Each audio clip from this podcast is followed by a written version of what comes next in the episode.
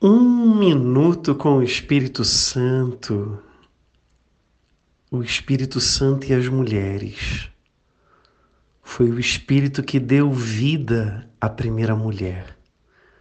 Foi o Espírito que, durante toda a história da humanidade, continua dando vida, criatividade, continua soprando amor, inspiração, doçura, coragem, força, unção, sabedoria e tantos outros dons que só o coração feminino pode receber.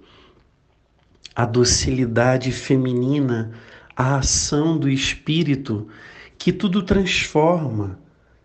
Como e quão bem o Espírito Santo usa as mulheres. Maria de Nazaré é o maior exemplo disso. Mulheres, mulheres abençoadas, mulheres como Maria, em cada mulher que a terra criou, um traço de Deus está presente pela força e pela graça do Divino Espírito. Mulheres sejam cheias do Espírito.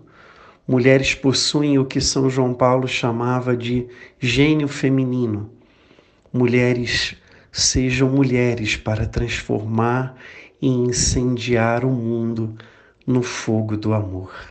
Espírito de Deus, abençoa cada mulher, hoje e sempre. Amém.